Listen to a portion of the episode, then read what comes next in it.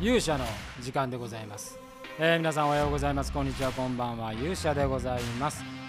本日はあ1月28日木曜日でございます。今日は東京ね、えー昼からいきなり大雪があー降ってまいりました。あのー気温がねそこまで低くならなかったようで、えーすぐ雨になってしまいましたが、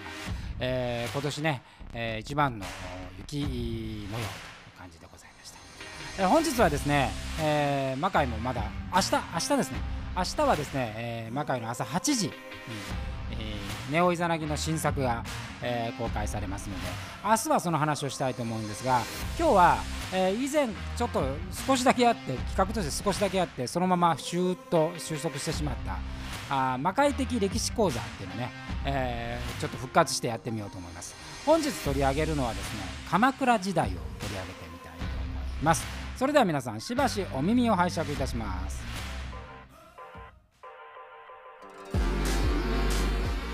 えーということでございまして。まあ大河ドラマね今あの麒麟が行く、えー戦国時代明智光秀えー間もなく最終回でございますけれどもあの来年はですね、えー北条殿の13人でしたかね、えー鎌倉時代のお話ということになります、えー鎌倉時代というのはですね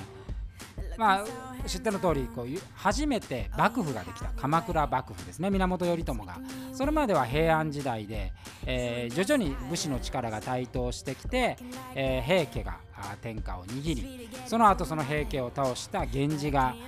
政権を取って、え鎌倉に幕府を創出するという形です。こここから武士の時代が始まるというふうにこう、まあ、歴史の教科書的にはそういうふうに教えています。で平安時代の、ね、お城あの天才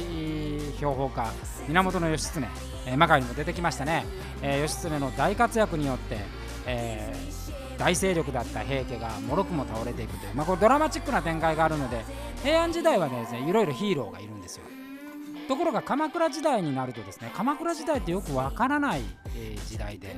まあ魔界においてでも鎌倉時代の人っていうのはあ石川修司ですよね。演じてくれて朝比奈義秀とそれと渡武さんが,、えー演じてるね、えー楠木正成、まあ、この2人だけなんですね。間に猛虎襲来とかあいろいろあるんですけれども。おそんなに大きくこうなんですかね取り上げられることはない時代です。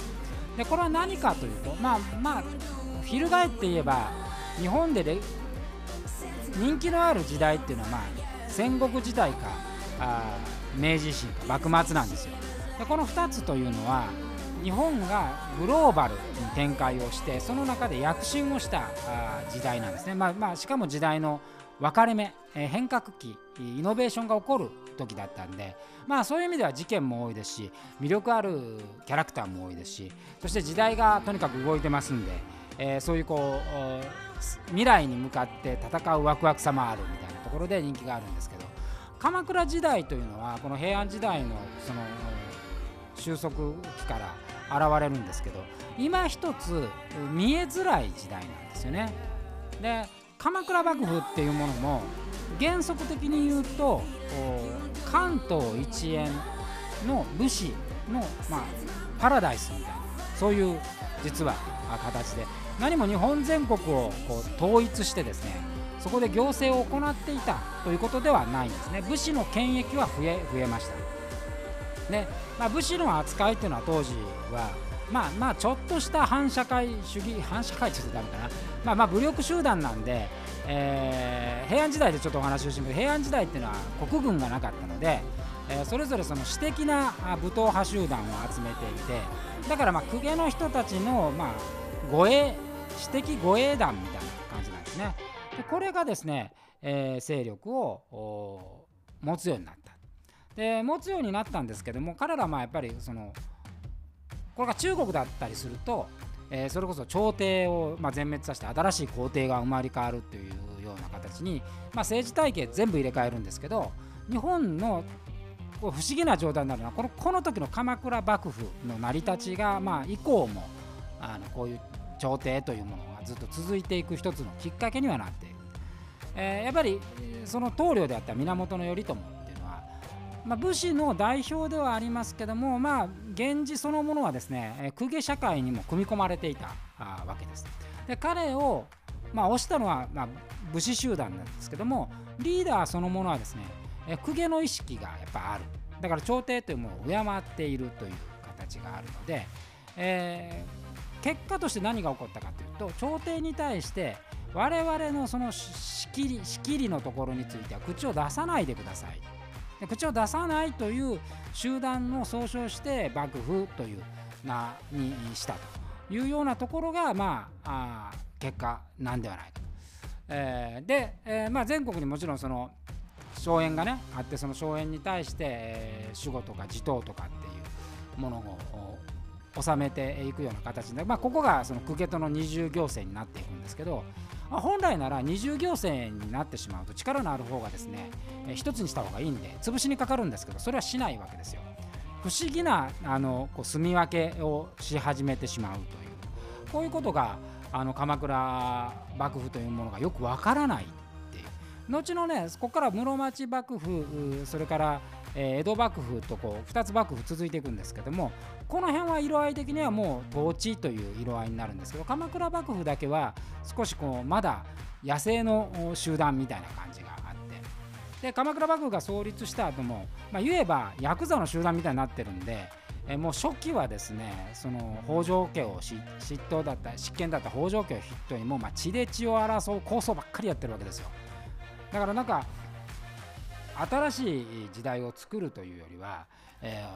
ー、小野縄張りを、まあ、争うこうなんか仁義なき戦いみたいな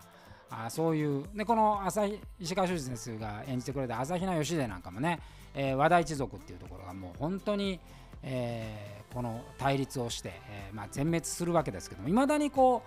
う由比ヶ浜由比ヶ浜だったかな、えー、鎌倉の方行ってその浜を掘っていくとですね人骨がもう大量に出てくるっていうそれぐらい激しい戦いをしたと。でもその戦いに我々が惹かれないのは結局その戦いがですね戦国時代とか幕末っていうのは時代をこう変革する戦いなわけですよ。まあまあまあ大義がある。でも結局その鎌倉の時代成立した後の戦いっていうのは全て身内のまあなんで